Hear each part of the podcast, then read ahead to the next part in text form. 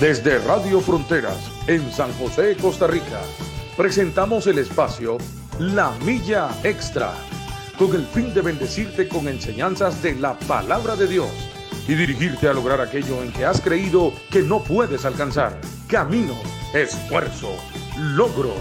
Vamos hacia una milla más, una milla extra. Su estación, Radio Fronteras, desde San José, Costa Rica, presenta Una Milla Más. Solo queda la experiencia y la razón. Y seguir caminando. Y seguir tú soñando. Sin ver atrás. Muy buenos días, mis queridos y amados hermanos. Que el Señor les bendiga esta hermosa mañana que el Señor nos ha regalado nuevamente por acá con todos ustedes, compartiendo el mensaje de la palabra del Señor desde Radio Fronteras o Frontiers Radio, como usted lo quiera pronunciar. Radio Fronteras desde San José, Costa Rica. Hoy estamos martes 30 de noviembre, ya en vísperas de, del mes de diciembre último, último este día de, del mes de noviembre y damos gloria a Dios por todo lo que nos ha regalado durante este, durante este hermoso mes. Y hoy una mañana muy, muy fresquita, hermano. Bueno, yo salí de la casa y apenas me dio tiempo de venirme porque, porque se, vino la, se vino la lluvia, una lluviecita bien mañanera, bien fresca que está mojando todo por acá, como dicen, refrescando, refrescando todo. Bueno, ya estos días ha estado lloviendo un poquitito. Habíamos venido con una semana, un par de semanitas ahí calientitas y ya está, está lloviendo nuevamente un poquito por acá en San José, Costa Rica, desde esta esquina, desde donde salen estas, eh, estos datos, estas, estas transmisiones.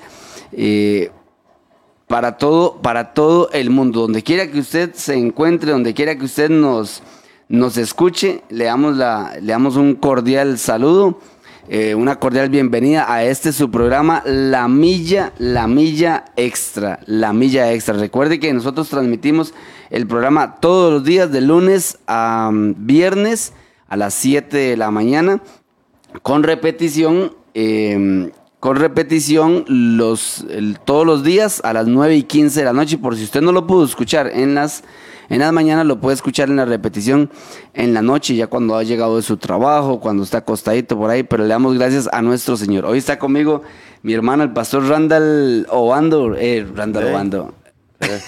Randa Gamboa. respeto, Andrés. Randita, Dios le bendiga, Randita. ¿Cómo está Andrés? Buenos días a todos los hermanos y a las hermanas y, y los que van a entrar ahorita al programa. Nada más les pedimos, este, como siempre les decimos, ¿verdad? Que le den compartir a la, a la página, a la publicación, para que este, podamos eh, conectarnos un grupo de hermanos y estudiar la palabra de Dios en esta, en esta bonita mañana, Andrés. Así Digo es. bonita porque aunque está lloviendo y todo está muy bonita, Sí, claro. Está muy fresquita y yo creo que algunos no se van a conectar porque están metidos dentro de las cobijas, ¿verdad? Pero estamos muy agradecidos con el Señor por esta oportunidad que Él nos da. Hoy martes 30, como decía Andrés, es una oportunidad, es una dicha que Él nos da de poder levantarnos temprano y abrir nuestros ojos y exaltar, dar la gloria a Dios por su bondad, por su misericordia, por su gran favor. Y este, vamos a continuar el tema, este, como lo dijo Beto, ¿verdad? La semana pasada, dejar una tercera parte para lo que veníamos hablando de Elí y de este, sus hijos, el, el menospreciar la casa del Señor. Hoy vamos a hablar acerca del menosprecio que le damos a nuestro llamado. No sé si ustedes recuerdan que la semana pasada estuvimos hablando de cómo hay personas que menosprecian la casa de Dios, menosprecian el ser servidores, menosprecian el ser vasos de Dios, menosprecian el que Dios los haya escogido para servir. Y no es que lo menosprecian este, eh, de otras maneras como lo veníamos hablando, sino menospreciando, tomando por menos el llamado que Dios nos ha hecho de servir. Esta mañana vamos a hablar acerca del rey Saúl, cómo él menosprecia su llamado, menosprecia este el haber sido escogido por Dios. Incluso él usa palabras este, que nos dejan asustados porque cuando nos dejan asustados en el sentido de, qué era lo que Saúl pensaba de él mismo, ¿verdad? Él mismo pensaba que era muy pequeño. En, primer, en el primer libro de Samuel, en el capítulo 9, versículo 21, y dijo, Saúl respondió y dijo, no soy yo hijo de Benjamín, de la más pequeña de las tribus de Israel, y mi familia no es la más pequeña de todas las familias de la tribu de Benjamín. ¿Por qué pues me has dicho cosa semejante? Entonces Samuel tomó a Saúl y a su criado y los introdujo en la sala y les dio lugar en la cabecera de los convidados que eran como unos 30 hombres. Y dijo Samuel al cocinero, trae aquí la porción que te di, la cual te dije que guardases aparte. Entonces alzó el cocinero una espaldilla con lo que estaba sobre ella y la puso delante de Saúl. Y Samuel dijo, he aquí lo que estaba reservado, ponlo delante de ti, come porque para esta ocasión se te guardó cuando dije yo he convidado al pueblo. Y Saúl comió aquel día con Samuel. Y cuando hubieron descendido del lugar alto de la ciudad, él habló con Saúl en el terrado, y al otro día madrugaron, y al despuntar el alba, y Samuel llamó a Saúl que estaba en el terrado, y le dijo, levántate para que te despida. Luego se levantó Saúl y salieron ambos, él y Samuel, y descendiendo a ellos al extremo de la ciudad, dijo Samuel a Saúl, di al criado que se adelante. Y se adelantó el criado, más espera tú un poco para que declare la palabra del Señor. Y el capítulo 10 inicia diciendo que Samuel tomó una redoma de aceite, la derramó sobre su cabeza, lo besó y le dijo, no te ha ungido Jehová por rey y príncipe sobre Israel. Y ya empieza él a darle una, una seguidilla de indicaciones. Dentro de las indicaciones que le da, en el versículo 8 le dice, bajarás delante de mí a Gilgal, entonces descenderé yo a ti para ofrecer holocaustos y para sacrificar ofrendas de paz. Espera siete días hasta que yo venga a ti y te enseñe lo que ha de hacer. Andrés, estamos viendo ese tipo de, de llamados que Dios hace a la gente cuando ni siquiera ellos lo esperaban.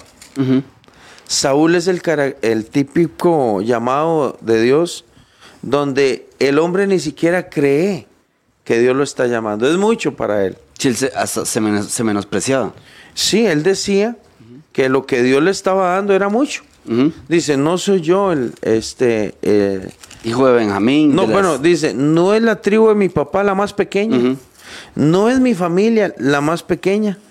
¿Por qué tenían que escogerme a mí? Es que estábamos en una etapa donde iban a dejar de haber jueces, o bueno, los jueces siempre iban a existir en los reinos también, pero iba a dejar el pueblo de ser dirigido por el juez, por un juez, porque el pueblo de Israel venía pidiéndole a Dios un rey, un rey, como todos los pueblos, como todos los pueblos tenían. En el tiempo de David y en el tiempo de Saúl, habían reyes, los pueblos paganos tenían reyes, Andrés. Eh, por ejemplo, Amalek tenía reyes, los filisteos tenían reyes, eh, los egipcios tenían faraones, los sirios tenían reyes. Entonces, Israel se compara. ¿Por qué? Porque los jueces son las voces de Dios para el pueblo de Israel. Dios no había pensado en darle reyes, no había pensado. Dios seguía dirigiendo a su pueblo por medio de, los sacerdotes y de los profetas. Pero Israel pide rey. Dice, queremos un rey, queremos un rey. Y, Dios le dice a, a, Samuel que él ha escuchado la voz del pueblo, que, le va a dar un rey.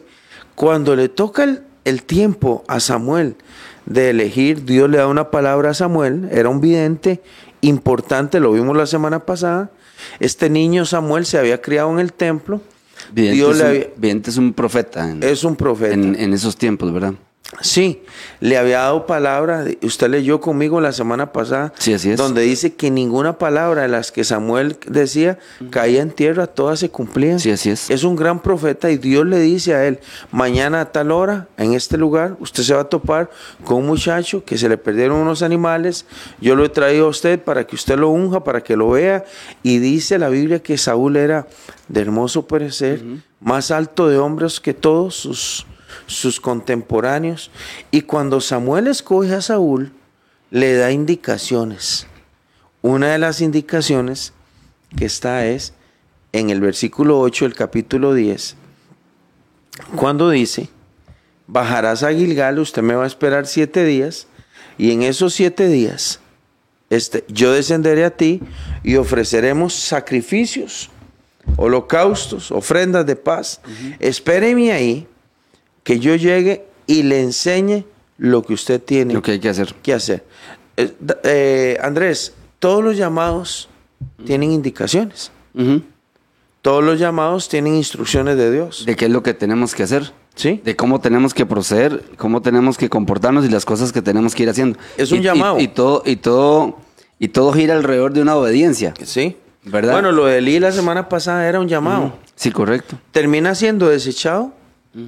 Porque él le dio eh, preeminencia a los hijos antes que a Dios. Antes que a Dios. Le dio, le dio mm, un mejor lugar, por decirlo de esa manera. Un- sí. O- o- honró Los más. honró. Los honró más. Los honró más. Así dice la palabra. Los honró más antes, antes que a Dios. Y, y ese fue uno de los grandes pecados de, de- de- y lo que acarreó tanta maldición para la casa, para la casa de Eli. Sí. La deshonra o desobediencia, que es, se puede decir, ¿verdad? Que es en, en- en contra de nuestro Señor, en contra de lo que Dios había mandado. Eh, el tema de Eli era Y- peor. y- y- y era Dios- peor. Porque Dios le había dicho a ellos también cómo debían de proceder. ¿Sí? Como lo está haciendo con, con Samuel, como lo hizo con, lo está haciendo con Siempre Saúl. lo ha hecho así.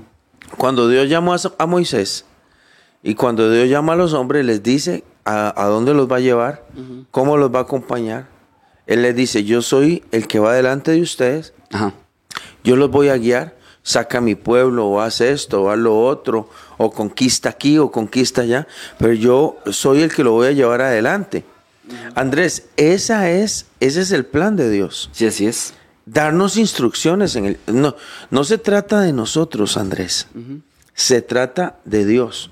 Ahora qué pasa con Saúl Saúl es el primer rey que tiene Israel. Es el primer rey Sí, que correcto. tiene Israel y como primer rey él necesitaba ser instruido Sam- Saúl no conoce tanto a Dios como Samuel el consejo siempre va a venir por los que conocen más. Ah, Andrés, cuando un muchacho está empezando en la iglesia, él va a recibir instrucciones de los hombres de Dios. Sí, correcto. Cuando una muchacha viene a la iglesia, cuando una mujer va a servir, necesita ser instruida por Dios. ¿Y cómo es la instrucción? Aprendiendo de otras o de otros. Así es. Saúl sabía, perdón, Samuel sabía cómo iba a ser este rey. Él lo escoge. Pues vea, Andrés, tenemos que dejar un principio sentado eh, eh, a todos los hermanos que nos están escuchando y se los voy a decir, pues se lo voy a decir claro. Usted no buscó al Señor. El Señor lo escogió y lo buscó a usted. Ujú. Y si usted dice, sí, pero yo abrí mi corazón y to-". bueno, sí, está bien, usted abrió su corazón, pero el que llegó a la vida suya fue Dios. Fue Dios, así es.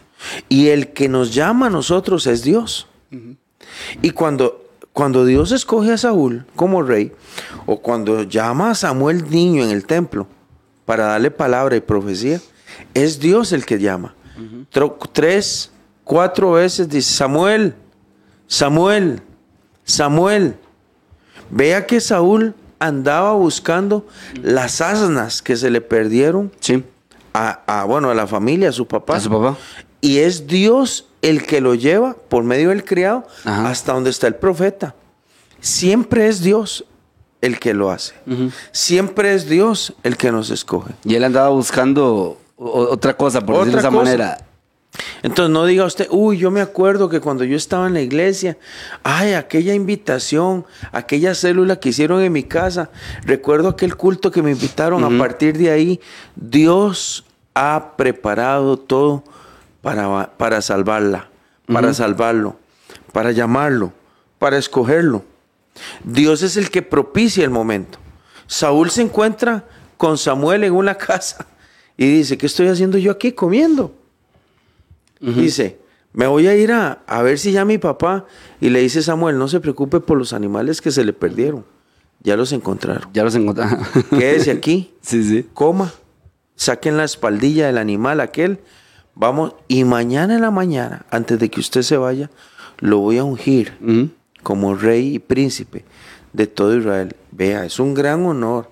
En más de dos millones de personas de pueblo viviendo ya en Canaán, en la tierra prometida. Que Dios nos escoja a nosotros, habiendo dos millones y resto. Que Dios me escoja a mí, Andrés. E, esa cantidad de personas en ese momento. En ese momento. Y ahorita la cantidad de personas que hay. A usted también. ¿Usted cuántos hermanos tiene usted, Andrés? Eh, trece. Bueno, trece vivos. Trece vivos. Éramos. Eran catorce. Catorce. No, pero de todos los hermanos. ¿A quién llamó Dios, Andrés? ¿Fue usted?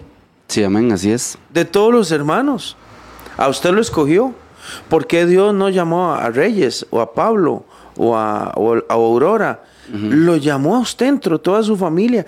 Esos son los, esos son los misterios de Dios. Ahora, no es que usted tenía cosas bonitas ni que era muy carga, Andrés y que usted, eh, que Dios dijo, Andrés es más inteligente que sus hermanos. No, no. Usted sabe que usted tiene hermanos muy pipas, ¿verdad? Y tiene hermanos viviendo en otros países y todo. Es, es el plan de Dios. Así es. Es la misericordia de Dios. Ahora, en los llamados... Ese es, el, ese es el punto, es la misericordia. Es la misericordia, pero en los llamados hay algo vacilón. Hay algo que, bueno, vacilón no, que tiene mucho cuidado. Hay instrucciones. A usted Dios no lo llamó para decirle, ya lo llamé Andrés, estése tranquilo. Dios lo llamó a usted. Ya usted está pura vida tranquilo. No, y le va a decir. Descuídese de todo, no, no. Y le va a decir lo que sigue. Saúl esperaba instrucciones.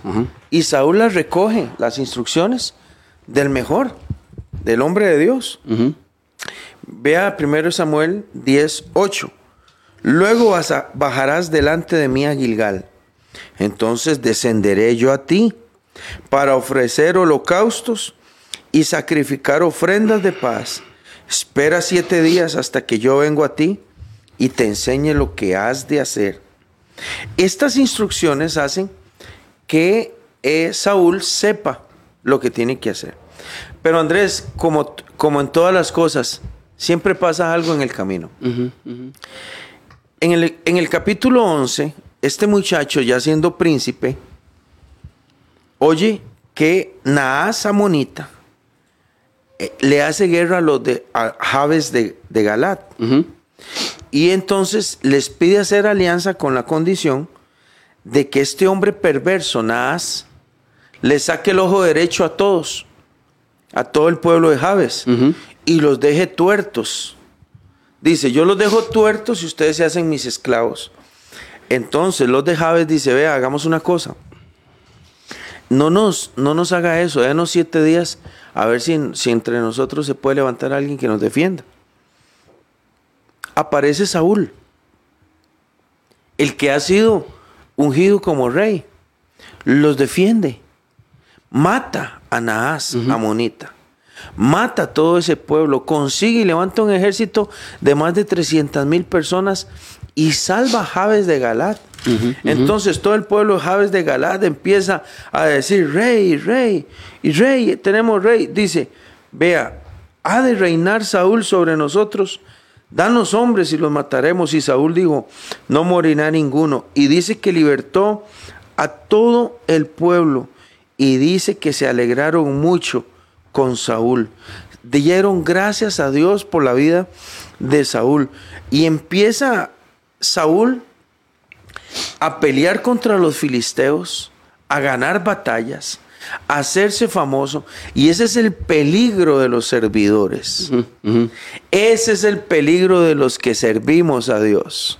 Cuando Que empezamos, después cuando de que empezamos Dios- a ganar batallas. Que después de que Dios nos ha llamado, Sí. empezamos a ver que las cosas nos salen bien, Andrés. Ajá. ajá. Empezamos a ver que ganamos, que nos siguen, que tenemos gente, que las cosas nos salen bien, que se empieza a ver el respaldo de Dios. Ese es el peligro de los hombres y las mujeres que hacen cosas para Dios, porque ellos llegan a pensar que sí, Dios está conmigo, pero caramba, me están saliendo las cosas bien a mí. Vea, llámese Andrés, llámese líder de Ujieres, músicos, predicadores, eh, líderes de célula, líderes de grupo, líderes de hombres, líderes de señoras, encargados de escuela dominical, encargados de esto, encar- llámese como se llame. Cuando las cosas empiezan a salir bien, levante eh, guardia. Sí, correcto. Levante guardia por dos cosas. Para que no se le olvide a usted que el que está haciendo producir, haciendo la buena obra es Dios. Eso es muy importante. Levante guardia. Que no nos olvidemos de honrar a quién fue el que nos dio. Sa- a Saúl le empiezan a salir las cosas. Después de ser un, un niñito metido en una tienda, menospreciado, ahora Samuel, el hombre más importante del pueblo, le, le echa una redoma de aceite en su cabeza y empieza a profetizar, empieza a hacer cosas, empieza Dios a estar con él, eh, pelea contra los de Jabes y los, eh, los de Naas, Amonita y los vence, pelea contra los filisteos y los vence. De ahí entonces Saúl empieza a decir, ¿qué es lo que empieza a decir? Ah, no, hombre, me están saliendo las cosas. Está bonito esto. Me están sal- Es cierto, yo tengo algo, yo tengo algo diferente. Y empezó, empezó el, el- el éxito, por decirlo así. ¿Verdad? El éxito como rey. Y, y- y nosotros, y nosotros en el servicio al Señor, Dios nos puede dar mucho, nos puede dar mucho de eso, ¿verdad, Randall? Nos puede dar mucho éxito en Sí. muchas cosas.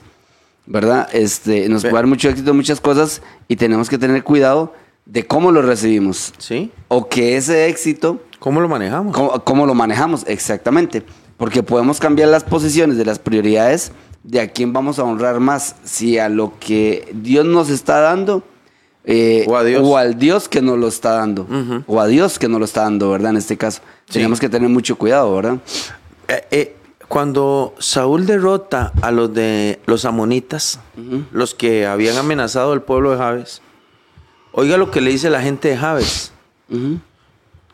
¿Quiénes son? ¿Dónde están los que decían que Saúl no iba a reinar sobre nosotros? ¿Dónde están? O sea, le están dando gloria a Saúl. Dice, Saúl, ¿quiénes fueron los que dijeron que usted no iba a ser nuestro rey? Tráigalos y los matamos. O sea, ya el gozo de la victoria se empieza a saborear. ¿Dónde viene el desastre de Saúl? Porque esta mañana estamos hablando del menosprecio que tenemos a los llamados. ¿Dónde está el desastre? Cuando en el capítulo 13 Saúl empieza a pelear contra los filisteos.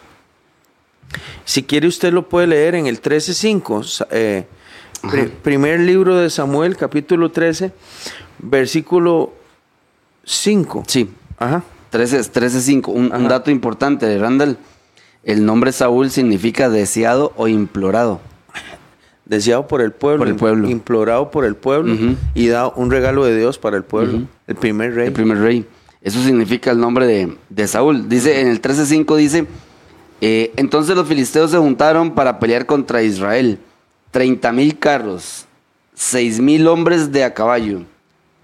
Y pueblo numeroso como la arena que está a la orilla del mar. Y subieron y acamparon en Migmas, al oriente de bet -Aben. Ujú. 6. Cuando los hombres de Israel vieron que estaban en, en estrecho, porque el pueblo estaba en aprieto, se escondieron en cuevas, en fosos, en peñascos y en, rosca, en- y en rocas, en rocas y en cisternas.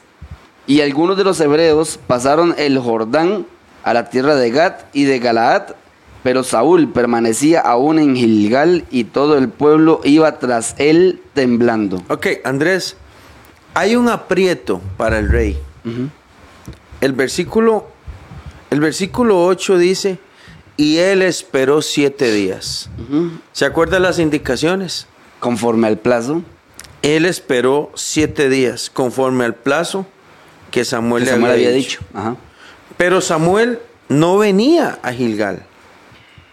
Y el pueblo se le desertaba. Esta parte se llama desesperación Es- ajá, exactamente. en el llamado, en el ministerio. Nosotros nos podemos llegar a desesperar.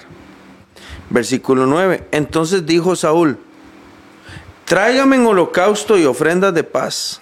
Ujú. Tráigame holocausto y ofrendas de paz. Pero vea, le voy a recordar la palabra de, primera, de primer libro de Samuel 10, donde dice, cuando usted baje de mí a Gilgal, yo descenderé, yo descenderé a ti para ofrecer holocausto y sacrificar ofrendas de paz. Espera.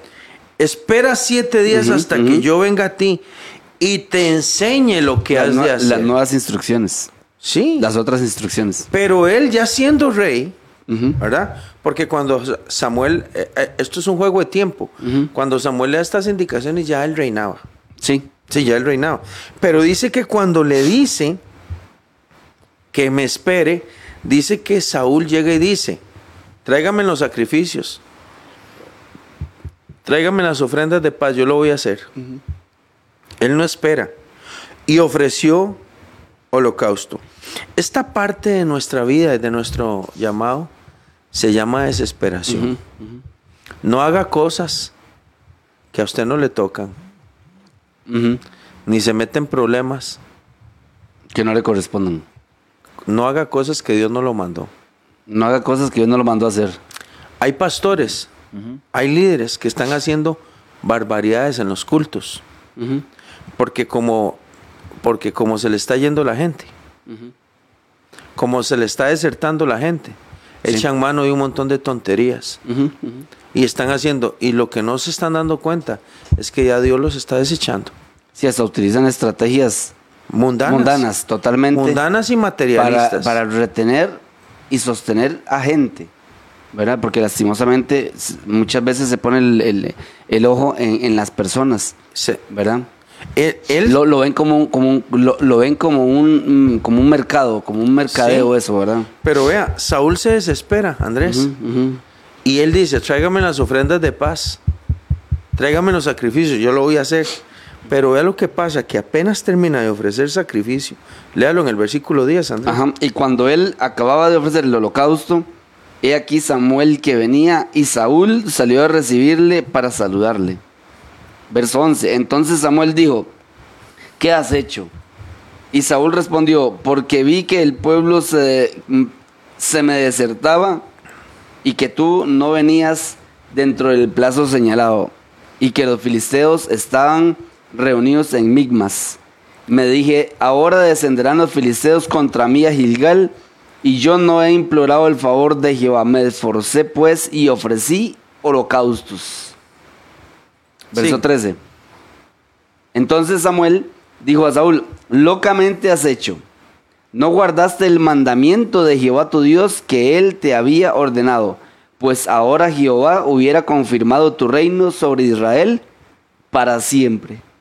Verso 14, mas ahora tu reino no será duradero, Jehová se ha buscado un varón conforme a su corazón, al cual Jehová ha designado para que sea príncipe sobre su pueblo, por cuanto tú no has guardado lo que Jehová te mandó. Andrés, otra vez volvemos a ver en el primer libro de Samuel las mismas palabras. Jehová se ha suscitado un varón. Jehová se ha proveído para él. O sea, un se, se buscó a alguien más. Es que lo vuelve a hacer Dios. Se buscó a alguien más. En el caso de Eli y Samuel, se buscó a él a Samuel. Dice, yo ya no quiero nada con Eli. Y no, era Ahora- que, y no era que lo estaba haciendo por desconocimiento lo que él hizo. Ya él sabía que Él no sabía. debía, que no debía de No le tocaba a él. No le to- exactamente, no le No tocaba le a él. tocaba a él hacer eso. Y ahora viene Dios y lo vuelve a hacer con el mismo Samuel. y, y Dios le dice que lo ha hecho, que lo que hizo lo hizo locamente. O sea, Locamente. si- sin razonamiento. O- y, y vea, vea, yo otra vez se lo, bueno, yo sé que ahí tenemos un grupito de hermanos conectados y se los voy a decir, pongan para que apunten la cita. En el capítulo 13 de primera, del primer libro de Samuel, Saúl dice, es que vi que el pueblo se me estaba yendo. Ajá, ajá. Es que vi que el pueblo se me estaba yendo. Vea qué, vea qué tremendo. Es que vi que el pueblo se me estaba yendo. El 11. Entonces Samuel dijo, ¿qué has hecho? Y Saúl respondió, porque vi que el pueblo se me desertaba. Es que vi que el pueblo se me estaba Ajá, yendo. Ahora, de- dejemos esa parte ahí. En primer libro de Samuel, capítulo 15, dice, versículo 1, después Samuel le dijo a Saúl, Jehová me envió para que te ungiese por rey. 15.1. Ujú, ujú. sobre todo el pueblo de Israel. Ahora pues está atento a las palabras. ¿Sabe cómo le llamo yo esto? Una segunda oportunidad. Ajá, ajá. Porque Dios le dice a Samuel, dígale a Saúl, dígale a Saúl que esté atento a las palabras. Yo castigaré a Amalek. Porque Amalek le hizo mal a Israel cuando se oponía a él, cuando venía de Egipto. Vea lo que le dice en el versículo 3, Andrés. Ve pues y hiere a Amalek. Destruye todo lo que tiene. No te apiades de él. Mata hombres, mata niños, mata mujeres, mata bebés, mata vacas, mate las ovejas, los camellos, las asnas. Y Saúl convocó, bueno, si quiere lo lee usted el 4. Saúl pues convocó al pueblo y les pasó revista en Telaín. Doscientos mil de a pie y diez mil hombres de Judá. Dice, y viniendo Saúl a la ciudad de Amalek, puso emboscada en el valle. Y dijo Saúl a los ceneos, a los ceneos, idos apartados y salid de entre los de Amalek, para que no os destruya juntamente con ellos, porque vosotros mostrasteis misericordia a todos los hijos de Israel cuando subían de Egipto. Y se apartaron los ceneos de entre los hijos de Amalek. Ajá. Y Saúl derrotó a los amalecitas desde Ávila, desde Ávila hasta llegar a Sur, que está al oriente de Egipto. Y tomó vivo a Agag, rey de Amalek, pero a todo el pueblo mató a filo de espada. Y Saúl y el pueblo perdonaron a Agag. Y lo mejor de las ovejas y del ganado mayor, de los animales engordados, de los carneros y de todo lo bueno, y no lo quisieron destruir, mas todo lo que era vil y despreciable destruyeron. Y vino palabra de Jehová a Samuel diciendo, Me pesa, me pesa haber puesto, me pesa haber puesto por rey a Saúl. Me pesa. Él no acata lo que yo le digo. no Él sigue no las obedece instrucciones, las no sigue las instrucciones. Él no obedece instrucciones. Me pesa como me pesó poner a Elí. Ajá. Me pesa haber puesto a Saúl como puse la casa de Elí. Me pesa. Me pesa. No me, no me honran. Les importa poco, dice el Señor. Porque se han vuel- vuelto en pos de mí, dice, Eso es darle la espalda a Dios. y no ha cumplido mis palabras. Es darle la espalda Sí, a Dios. totalmente, totalmente. Dios le dice a Saúl, parece como que, yo no sé si usted, Andrés, yo no sé si usted interpreta lo que yo interpreto a veces cuando leo, pero cuando lo llama y le dice, Samuel, dígale a Saúl que quiero destruir a Malek, que vaya y que lo mate. A veces siento, Andrés, esto es un sentimiento mío nada más, a veces siento que si Saúl lo hubiera hecho, Dios hubiera pasado por alto aquella locura Aquella- la locura, ajá. de ofrecer sacrificio. Sí, correcto. Eso es lo que yo pienso, aunque ya lo había desechado. Pero a veces pienso que la misericordia de Dios es, voy a decirle que lo haga, a ver si el corazón de él me hace caso. Ujú. Y se da cuenta que Saúl otra vez hace lo que le da la gana. Saúl hace lo que le da la gana. Así es. Saúl le perdona la vida a Gag, ve unos animales gordos y dice, esto no lo mato, esto sí, lo feo lo mato, lo gordo lo dejo. Pero vea, vea una característica que tiene Saúl. Porque cuando madruga, Samuel madruga en el versículo 12, Ujú. Para irse a encontrarse con Saúl por la mañana y le fue dado aviso a Sam- Samuel ha venido a Carmel y aquí que se levantó un monumento y le, le dio vuelta y pasó delante y descendió a Gilgal y vino pues Samuel a Saúl y le dijo Saúl, o sea, el rey lo recibe, Saúl, bendito seas tú de Jehová, vea, vea que, vea que salud más, vea que salud más, más sobachaqueta. Sí, sí, sí, sí. Bendito seas tú, de Jehová. Yo he cumplido la palabra de Dios. Yo la cumplí. Parece que le está diciendo Samuel. ¿Y quién le está ¿Y preguntando? quién está eso? preguntando eso? Sí, sí, No, sí. porque usted está. Dice, no, no. ¿Cómo está Samuel? Dios lo bendiga. Hice todo lo que Dios me dijo. Hice todo lo que Dios me dijo. de, de una vez, de una vez se, se fue encima, como diciendo, no, yo no he hecho nada, o sea, yo hice lo todo. hice bien. Lo hice bien. Entonces Samuel, que es un vivazo, es un hombre de Dios, le dice, ajá, ¿y qué son esas ovejas que yo oigo y esas, vacas? Que están oyendo mis oídos. ¿Quiénes son esos? ¿Qué son esos animales que estoy oyendo? Y dice Saúl, de Amalek los he traído, porque el pueblo perdonó lo mejor de las ovejas y de las vacas para sacrificarlas a Jehová tu Dios, pero lo demás lo destruimos. Ahora Saúl vuelve a meter a la gente. Escúchenme bien todos los hermanos que están conectados a este programa del desprecio que le tenemos al llamado de Dios. Una característica de los hombres cobardes y de las mujeres cobardes que no hacen lo que Dios les manda es que le echan la culpa a la gente. Cuando Saúl ofreció sacrificios, dijo, el pueblo es que el pueblo se me está desertando. Ajá. Ahora viene y le perdona la vida. Él es el rey, él es el que manda.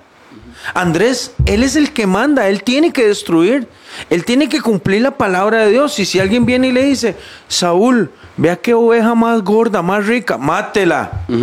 Es que esta señora, mátela. Es que el rey Agag, ey, no sirve, maten a Agag. Yo soy el rey, No, maten. pero él, él mismo fue el que lo, el que lo, Él lo el que se lo dejó perdona. ahí. Él mismo lo perdona. Él es el que perdona a los animales, lo gordo. Claro, delante de Samuel dice, es que el pueblo perdonó lo más engordado Ajá. de Agag. No, y vea lo que dice él. Y lo que dice. Porque pone de excusa. eh, pone de excusa de que es para el Señor. ¿Cómo decir eso? que- ¿Ah? Digo, Como que si Dios ocupara- pone- sí, sí, sí, pone excusa que fue que, que- que es para Dios, porque aquí lo, aquí lo dice, yo he cumplido palabra de Jehová, dice. ¿Y dónde es que lo dice? Aquí, aquí lo dice, los has traído porque el pueblo perdonó lo mejor de las ovejas y de las vacas, en el 15, para sacrificarlas a Jehová tu Dios. Pero lo demás lo destruimos, como diciendo, destruimos todo lo demás, pero esto que es lo mejor, lo- nos lo dejamos, pero nos lo dejamos para el Señor. Eso es cumplir a medias. Ajá, exactamente. Eso es cumplir a medias. Exactamente. Es como que usted le diga al Señor, Señor, yo voy a caminar con mi vida delante de Dios en un 75%. Es que el otro 25% todavía toma licor y dice malas palabras y... No, usted no puede obedecer a Dios en un porcentaje. Sí, tiene que ser íntegro, íntegro, tiene que Eh, ser íntegro. Eso es como cuando usted compra una botella de agua y dice 99.9 pura, 0.01 tiene residuos fecales. Usted se la toma Nadie se la toma. porque tiene un, por- un porcentaje pequeño. Delante de Dios nosotros no podemos obedecer en parte. Hay gente que quiere obedecer la mitad y después obedecerle a Es la más, es más, es más, ahora que usted pone esa analogía, Randall, el agua potable tiene que ser cero. Ujú. Y así lo dice, o sea, tiene que ser cero. O sea, no puede tener nada de contaminación para considerarse potable. Ajá, o para tomarla, exactamente. tomarla. Ujú. Aunque tenga mínimo algo ahí, usted dice, no, no me la puedo tomar. Tiene que ser pura, cien- agua 100% pura, como dicen. 100% Y pura. así, y así tenemos que ser nosotros en el servicio. Y Saúl dice, es que el pueblo perdonó, es que la gente se me estaba desertando. Por eso es que nos, siempre cuando se analiza el comportamiento de este rey, se, to- se- se le toma a Saúl como un rey, como un líder que le faltó carácter, que era muy distinto a lo que tenía David. David sí tenía carácter. Andrés, David sí tenía carácter. David cumplía lo que decía. Sí, correcto. Saúl le sigue echando la culpa a la gente. Entonces hay palabras como me pesa, me pesa haberlo puesto. Esto es como un arrepentimiento de Dios. Totalmente. Como que a Dios, le, a Dios le duele, como cuando le dolió en Génesis haber creado al hombre. Dice, me pesa haber hecho al hombre porque me di cuenta que desde su juventud el corazón está destinado a hacer el mal. Me, me lamento haberlo hecho. Y lo destruye al hombre, a no ser por Noé. Salva a Noé. Sí, Pero lo mismo le pasa a Elí. Dice, dígale a Elí, dígale a Elí que me pesa haberlo puesto. Que porque honró más a sus hijos, que porque idolatró a sus hijos, que porque le rindió culto a sus hijos antes que a mí. Dígale que la casa de ellos morirá, no llegarán a edad viril y todos morirán. Ahora viene Saúl Y hace lo mismo. y hace lo mismo. Y, y- y qué, qué peligro que es, Randall, porque, porque por lo general ese tipo de decisiones de las personas arrastran a muchas más. Ah, Porque Elí arrastró a toda su casa, a toda su descendencia, ¿verdad? Sí. Y, y ahorita estamos viendo lo mismo con, con Saúl. Y Saúl arrastra a, a un pueblo, en este caso. sí, Porque el pueblo hace lo que el rey, lo que el rey le decía. sí. El pueblo obedece al rey en su momento. No, y, y, y el rey se deja ir por la gente. Es mucho, es, es- es muy, muy importante tomar en cuenta que, que el liderazgo, el pastorado en la iglesia tiene que tener mucho, mucho cuidado en este aspecto. Mucho cuidado y mucho carácter. Pablo dijo, creo que es en Gálatas, eh, vamos a ver, en Gálatas capítulo 1, versículo 10, no sé si es ese, tal vez usted lo pueda leer, en Gálatas capítulo 1, verso 10, donde dice, o, o 12, dice, porque si quisiera agradar a los hombres ya no sería siervo de Jesucristo. O sea, nosotros tenemos, tenemos una consigna y es que debemos agradar a Dios. Pues busco ahora el favor de los hombres o el de Dios. O trato de agradar a los hombres. Pues si todavía agradara a los hombres, no sería siervo de Jesucristo. de Cristo. No, no sería siervo de Cristo. Esto quiere decir que Pablo dice, no, yo necesito agradar a Dios. Necesito ponerlo a Él en primer lugar. Una característica limpia. Pedro y Juan dicen lo mismo cuando están delante del concilio. Que los llaman. Es, es- es necesario Juzguen obedecer- ustedes, ajá. varones, dice. Es necesario obedecer a Dios antes Exacto. que a los hombres. Sí, cuando dice, cállese, ya no hablen más. Dice, consideren ustedes, consideren ustedes si es necesario yo, que yo haga eso. Así es, así es como lo dice. Consideren. Pero en cuanto a hablar de Cristo, nadie nos va a callar.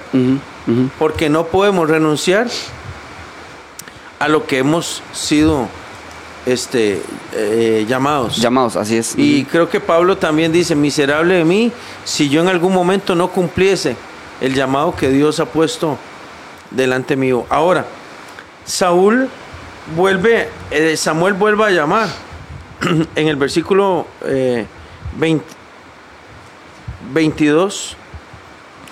Este versículo es muy famoso, 15-22. Ujú. Vamos a ver. Porque le dice, se complace Dios en los holocaustos o en las víctimas, como en que se obedezca a su palabra. Ciertamente el obedecer es mejor que los sacrificios y el prestar atención es mejor que lo gordo y la grosura de los carneros. Porque como un pecado de adivinación es rebelarse contra Dios. Sí. Y como ídolos e idolatría es obstinarse. O sea, darle la espalda a Dios. Por cuanto tú desechaste la palabra de Jehová, Él también te ha desechado para que ya no, No seas, seas rey. Dice la Biblia en el primer libro de Samuel 15, 35, que después de esa conversación, Andrés, nunca más se volvieron a ver ni Samuel ni Saúl. Nunca más volvieron a hablar, pero Samuel lloraba a Saúl y Jehová se arrepentía de haberlo puesto a- por rey sobre Israel. Nunca más se volvieron a ver. Nunca más. Duraron, Samuel duró más, a- perdón, Saúl duró más años de rey. Ujú, ujú. Acuérdese que muchas cosas que empiezan a suceder con los filisteos, ap- aparece ya la mano del rey David. No rey, siendo un muchacho. Sí, antes. La guerra con Goliat, los filisteos, Saúl empieza a pelear, Sí, ya empieza Dios a levantarlo.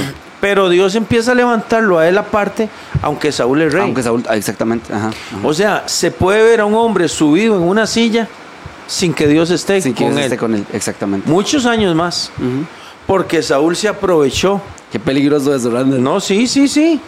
Es peligrosísimo. Es peligroso, o sea, y, y- y- y- y yo lo digo así porque, porque es peligroso, de verdad, estar sirviendo al Señor sin que la presencia de Él esté con uno, Mm. ¿verdad? Es, es muy delicado, es muy delicado. Bueno, dice, dice la Biblia que cuando ellos, Samuel deja de visitar a Saúl, porque el que tenía la palabra de Dios era Samuel.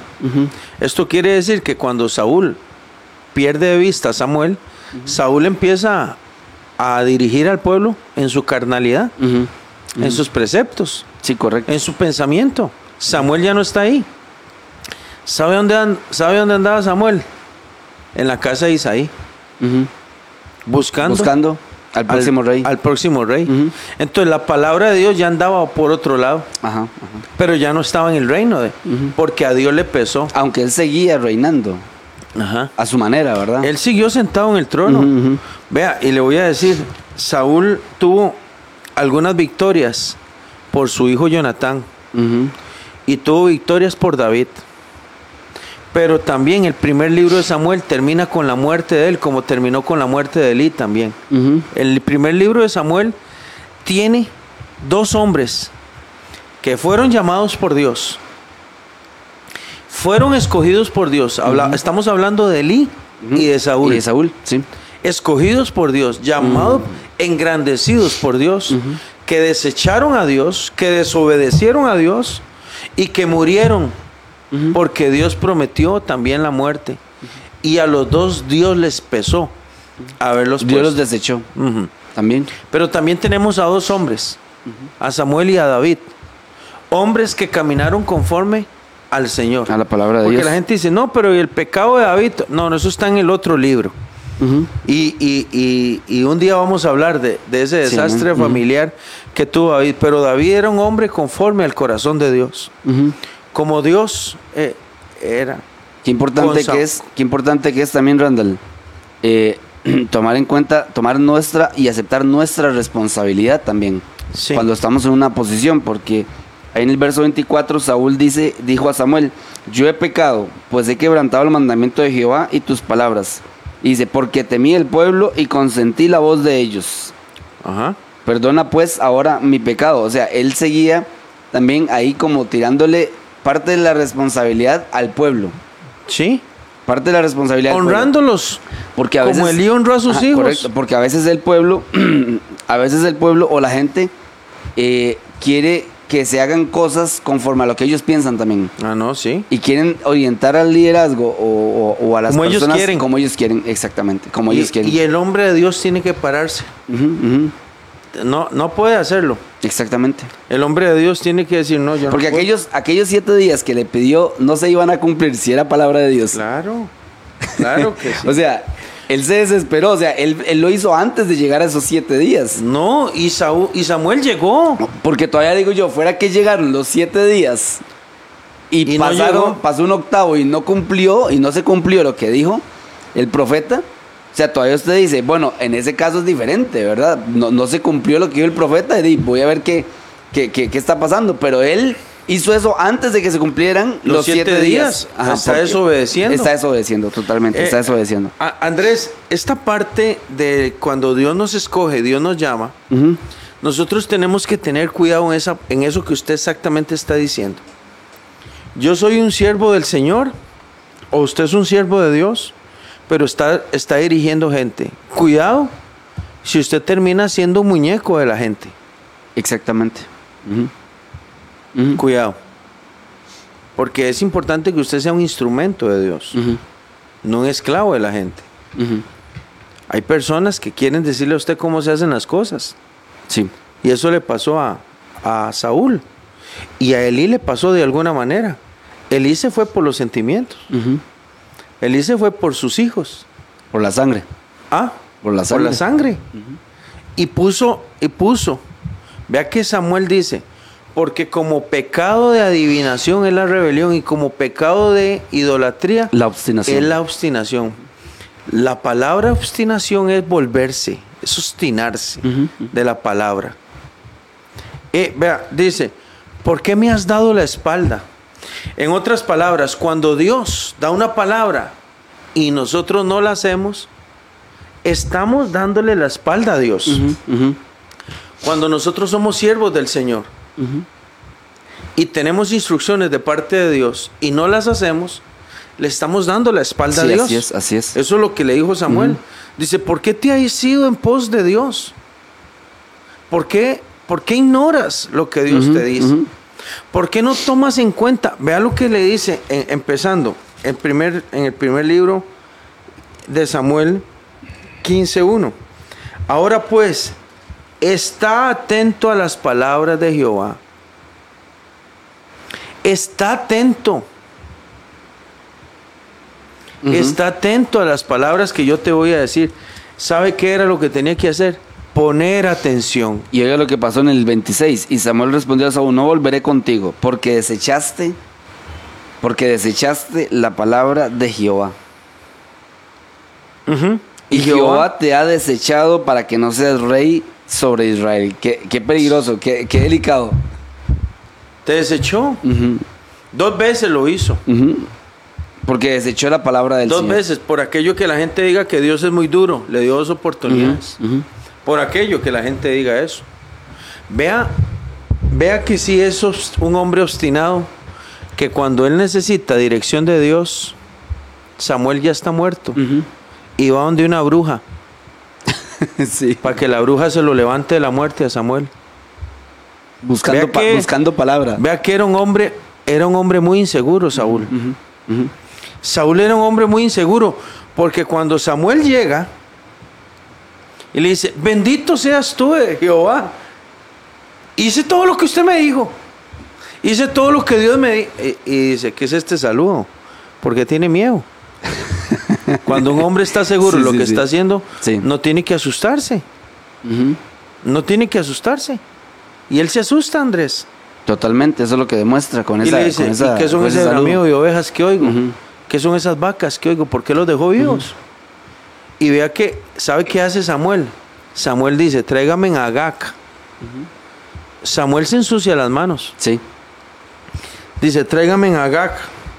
Y dice que eh, en el verso 32 dice, después dijo Samuel, traedme a Agag, rey de Amalek. Y Agag vino a él alegremente. Venía feliz, el rey preso. Sí, claro, y si, le- si Sa- Saúl lo había perdonado. Y dijo Agag, ciertamente ya pasó la amargura de la muerte. Y le dice Samuel, ajá, ajá. Y Samuel dijo, como tu espada dejó a las mujeres sin hijos, así tu madre quedará hoy sin hijos entre las mujeres. Entonces Samuel cortó en pedazos a Agag delante de Jehová en Gilgal. O sea, siempre va a haber alguien que cumple la palabra de Dios. Él lo hizo. Era, era lo que Saúl si- tenía que si hacer. usted no lo quiere, si usted no lo Dios quiere, siempre Dios lo va a siempre hacer. lo va a hacer con alguien más. Lo va a hacer. O sea, la palabra de él siempre se va a cumplir. Porque él dijo, maten a Agag. Maten a Agag y, porque voy y a lo dijo- castigarlo. y se lo dijo a Saúl. Y le dijo, mátenlo, porque yo voy a cumplir contra al Agag, el rey de Amalek, porque le estorbó a mi pueblo cuando salía Ajá, de ajá, Egipto. Entonces, es una palabra que siempre se va a cumplir. El que no la quiera cumplir, como está diciendo usted, no importa, no la cumpla, lo desecho, pero voy a buscar a otro que, Que, lo la haga. cumple. Ajá, que lo haga. Y Samuel no tenía que hacer eso. Era el rey Saúl que tenía que matarlo. Sí, correcto. Pero Samuel agarró al, al rey contento, venía feliz, preso, dice, tráigamelo. Vea qué autoridad la de este profeta. Totalmente, totalmente. Era un hombre lleno de Lo autoridad. que pasa es que ya lo que había hecho Saúl, a los ojos de Agag, él seguía siendo el rey. Pero Saúl, lo que ya había hecho con Agag, ya Dios se, está- se había apartado de él. Totalmente. Ya Dios se había apartado de él. Estaba o- jugando. o exactamente, estaba jugando. O sea que lo que Saúl, el, el perdón que Saúl, entre comillas, perdón, le dio a Agag, sea, no era válido. No, Porque no estaba cumpliendo la palabra de Dios. no la estaba cumpliendo. Y Agag creyó que sí lo era. Porque venía de alguien que en teoría Dios había llamado. No, es que Agag dice, no, el que me tenía que matar era él y no Eh, me ajá, mató. Y no me mató, exactamente. Pero apareció el profeta. Pero ya Saúl estaba en desobediencia. Sí, ya estaba desechado. Entonces, eh, Agar lo que no sabía era que, que, que Dios ya tenía a alguien que sí iba a cumplir la palabra Que- de, Vea, de Dios. Hay, hay una parte, esta parte de, de Saúl que nos deja una gran enseñanza. Recordemos, Andrés, que aunque el Antiguo Testamento tiene cosas que tienen que ver mucho con el pueblo de Israel, es un pacto diferente. Las aplicaciones de la Biblia para el día de hoy son muchas, son muchísimas. Por ejemplo, ¿qué aplicación sacamos del I, como estuvimos hablando la semana pasada? Que nosotros debemos honrar más a Dios Que a nuestra que propia a familia. nuestra propia familia. ¿Qué sacamos hoy de Saúl? Que nosotros debemos honrar más a Dios que al pueblo. Es una característica de los que servimos. Sí, correcto. ¿Cuál es una característica de los servidores de Dios? Debemos agradar más a Dios que a la gente. Antes que a los hombres, lo dijo y, te- Pablo. y tener carácter. Si nosotros tenemos carácter delante de Dios y hacemos los- lo que Él nos mandó, no importa que alguien se est- esté desertando en la iglesia. Ajá, ajá. No importa que alguien como a Saúl dice, es que yo vi que el pueblo se me estaba desertando y yo ofrecí sacrificios. Y le dice Samuel, qué loco. Locamente has hecho. Sí, sí, sí, sí, sí. Usted tenía que esperarme a mí. Act- Actúa, actúa sin razonamiento. Sin Por eso. Dios te desecha. Ahora viene Dios. Le da otra oportunidad. Le dice, mate a Malek, mate a Gag, a los bebés, a las mujeres, a los animales. No quiero que deje nada vivo. Ah, vaya y hace lo contrario. Y cuando Samuel le pregunta, dice, es que el pueblo perdonó lo más engordado. Es que el pueblo perdonó y le dice Samuel, es cierto lo que dice Dios, usted es un cabezón. Parece que Samuel le dice, Dios tiene razón, usted es un Aunque él le, aunque él le dolía. No, Samuel lloró. Sí, a, a él le dolía Samuel mucho. lloró muchos días a Saúl. Exactamente. Saúl lo lloró. ¿Sabe por qué? Eh, Andrés, se lo voy a decir. ¿Sabe por qué Samuel lo lloró? Porque Saúl, Samuel amaba a Saúl. Porque era un muchacho humilde. Sí. Porque era un muchacho sencillo. Porque muchos servidores de Dios empiezan así, humildes y sencillos, pero se llenan de soberbia y, y desobedecen la palabra de Dios. Y escuche bien usted que es servidor o servidora de Dios. Acuérdese de a dónde la sacó el Señor, acuérdese de dónde lo sacó Sí, Dios. amén, así es. Usted no era nadie, no tenía nombre, no tenía nada. Dios lo sacó a usted de una casa pequeña, Dios la sacó a usted de una casa pequeña. Y si Dios lo sacó de ahí, honre el ministerio, Sí, honre su llamado. Así es. No empiece a creerse como Saúl. Saúl se creyó. Ni hacer cosas que Dios no lo ha mandado. Saúl liberó a un pueblo y dice, ah, no, hombre, Dios está conmigo. Sí, claro. Mata a los filisteos, Dios está conmigo, Dios está conmigo. Yo tengo, yo tengo muchas habilidades. Ya me di cuenta que yo seas bárbaro. Tenga cuidado. No sea que usted termine idolatrándose usted mismo, termine haciéndole caso al pueblo y la voz de Dios. Agradando a los hombres. Y la voz de Dios, no. No me importa lo que diga Dios. Pero siempre va a haber un profeta. Sí, no sea que Dios se arrepienta de haberlo puesto a usted. Se repitió dos veces. En, en, en, en 15, en el 15, en el pri- primer libro de Samuel 15, dos veces dice el Señor, me pesa haberlo puesto. Me pesa haber puesto a Saúl. Es un hombre obstinado, es un hombre que no me hace caso, es un hombre que no cumple mi palabra. Por eso ya me levanté otro varón, por eso ya me suscité otro varón, porque me pesa, me di cuenta que él es lo que él diga, no lo que yo diga. Sí, así Tremenda es, la así es, palabra. así es, así es. Es tremendo. Menospreciar el ministerio, Totalmente de acuerdo. menospreciar el llamado de Dios es tremendo. Esa era la parte que estábamos leyendo también de no honremos primero a nuestra familia. No honremos al pueblo. Porque si usted le quiere caer bien al pueblo, también se va a quedar sin pueblo. Sí, amén. Pero si usted honra a Dios, va, Dios siempre le va a dar un pueblo que cuidar, un grupito que manejar, que dirigir, que predicar. Y cuando alguna persona le dé un consejo, agarre el consejo, lo mastica y dígale, ¿esto viene de Dios o viene de esa persona? Porque no sea que yo también termine siendo un títere Sí, de la gente. Sí, correcto. Porque Saúl dijo, es que el pueblo perdonó. No, no era la palabra del pueblo, era la palabra suya. Si usted mata todo, usted tiene que matarlo. Corte en pedazos a Gag, corte a los animales. Y Dios nos habla directamente a cada uno de nosotros, usando a través de su palabra. Porque hay gente que espera que alguien llegue a profetizarle, a decirle, a hablarle, ¿verdad? Sí. Dios me dijo, Dios ha dicho, pero realmente Dios nos habla a todos a través de su palabra. ¿Sí? Y la palabra, la palabra de Dios es, eh, es, es, es, es verdad, o sea, se cumple 100% y Eh, hay que cumplirla 100%. Hay que cumplirla, porque a nosotros Dios nos habla, o uno dice, no, Dios, Dios no, es que Dios no me habla, Dios no trata conmigo. No, Dios trata con cada uno de nosotros a través de su palabra y nos dice cómo debemos de comportarnos y qué, y qué debemos de hacer. Sí. Y qué no debemos de hacer. Porque Dios habló con cada uno de estos reyes, de, esto de, de- de estos profetas, y les dijo cómo tenían que hacer las cosas. Y lo que el, el, el problema era que desechaban esas palabras que Dios les había Sí. dicho. Porque ya se envanecían, ya empezaban a creer en lo que ellos, Es cierto. en lo que ellos tenían en su corazón Es y desechaban la palabra del Señor. Se envanecen. Desechaban la palabra del Señor. Porque es cierto, cuando una persona crece, Randall, y cuando una persona Dios la va levantando, hay que tener mucho cuidado con la soberbia, con la altivez, con el orgullo, éxito. con el éxito, eh, con la gente que se acerca a, a- a usted, con, con las personas que, se, que lo van a tomar en cuenta. O sea, tenemos que tener mucho, mucho cuidado. Porque Levantar en- guardia. eh, exactamente. Entre más Cuando no- alto, más riesgo hay. Cuando nos va bien con algo, Exactamente. tenga cuidado. Así es. Cuando así es. vimos la mano de Dios en algo, igual tenga cuidado. Porque podemos llegar a pensar, es que nosotros somos tontos. Andrés, esa es la palabra. El ser humano es tonto. Sí, lo decía, lo decía el, El pastor. ser humano es tonto. Pastor Jerry nos lo decía Vea, en el vea, retiro. el, el ser humano, el ser humano es tan tonto que hoy juega lotería y pega porque es un engaño. Y él piensa que es hábil con los números y sigue jugando y, y al final termina desfalcado. Totalmente. El hombre de Dios, cuando le van al- bien en algo, tiene que tener cuidado. Sí, amén. Tiene que volverse a postrar delante de Dios y decir, esto fue por usted. Sí, Esta victoria fue por usted. Sí, así es. Así Cuando es. la gente lo busca, tiene que decir, me están buscando por ti, Señor. Por ti. E- Eres tú el que, el que está dirigiendo a la gente. Cuando la gente lo llama para pedirle un consejo, cuidado.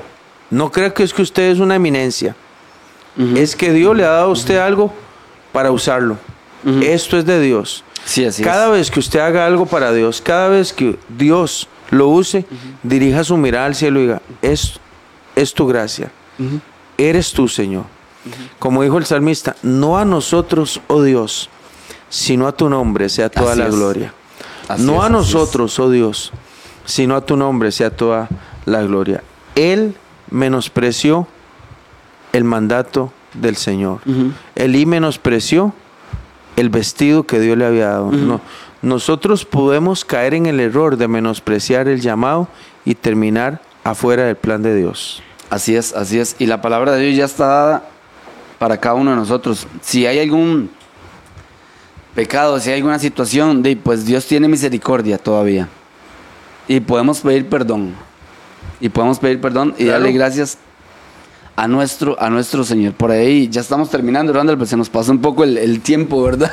Sí, queremos saludar a Florcita Cascante, a Giovanni Castro que nos está escuchando, a Chis también, a Lucía, a Juan Carlos también, lo estamos saludando, a Inesita, a Nora, a mi hermano, a mi primo Edgar allá en Nueva York, a Mary de la Guapil también, la saludamos y no sé si allá hay otros otras personas conectadas allá que podamos saludarlos en la parte de la de la radio, no, son los míos. No Ahí hay- está Diego. No, esos son. Ok, bueno, saludamos a todos los hermanos. Ahorita hay 19 hermanos conectados. Saludamos a ustedes. Les damos los buenos días, Andrés. Amén, así es. Llo- lloviendo aquí en San José Sí, gracias a Dios. a las 8 de la mañana. Bastante, bastante, bastante frío está por acá y con mucha lluvia y damos gloria a Dios por todo eso. Vamos a, a orar y para despedir el programa y darle gracias a nuestro, a nuestro Señor. Amén. Randita, Amén, lo amén. oramos, le damos gracias al Señor. Sí, oremos. Señor, te damos gracias esta mañana tan linda, tan lluviosa que nos has dado. Te pedimos Sí, que Señor, bendigas a los hermanos que van para el trabajito. Señor, hay gente que ya está en el trabajo. están este, trabajando en su oficina o van en el carrito, o algunas personas trabajan desde su casa y están oyendo también este, este espacio de Frontiers Radio, Señor. Gracias, Te damos gracias por esta bendición. Te damos gracias por tu gran misericordia. Te damos gracias por tu palabra, Señor. Te damos gracias porque siempre que abrimos una línea de- del texto bíblico, tú nos bendices. Sí, Señor Jesús. Gracias, amado Padre Celestial, por todas las familias. Hoy es 30 de noviembre. Queremos pedirte que bendigas a las familias, Señor. Los que no conocen a Dios. Que este, que este fin de año, Señor, vengan y se acerquen, conozcan tu palabra, sean alcanzados por el poder de tu gracia, tu misericordia, Señor. O bien si hay gente que está alejada y apartada, que este sea una oportunidad para que regresen a la casa del Señor. Bendice a todos los que están en sus trabajitos. Señor, en el nombre de Jesús, muchas gracias. Amén. Y amén. Andrés. Que el Señor les bendiga, hermanos, que tengan un excelente, un excelente día. Bendiciones. Buenos días. Dios los bendiga. Hemos presentado desde Radio Fronteras una milla extra. Hasta el próximo programa y que Dios les bendiga. Una milla extra.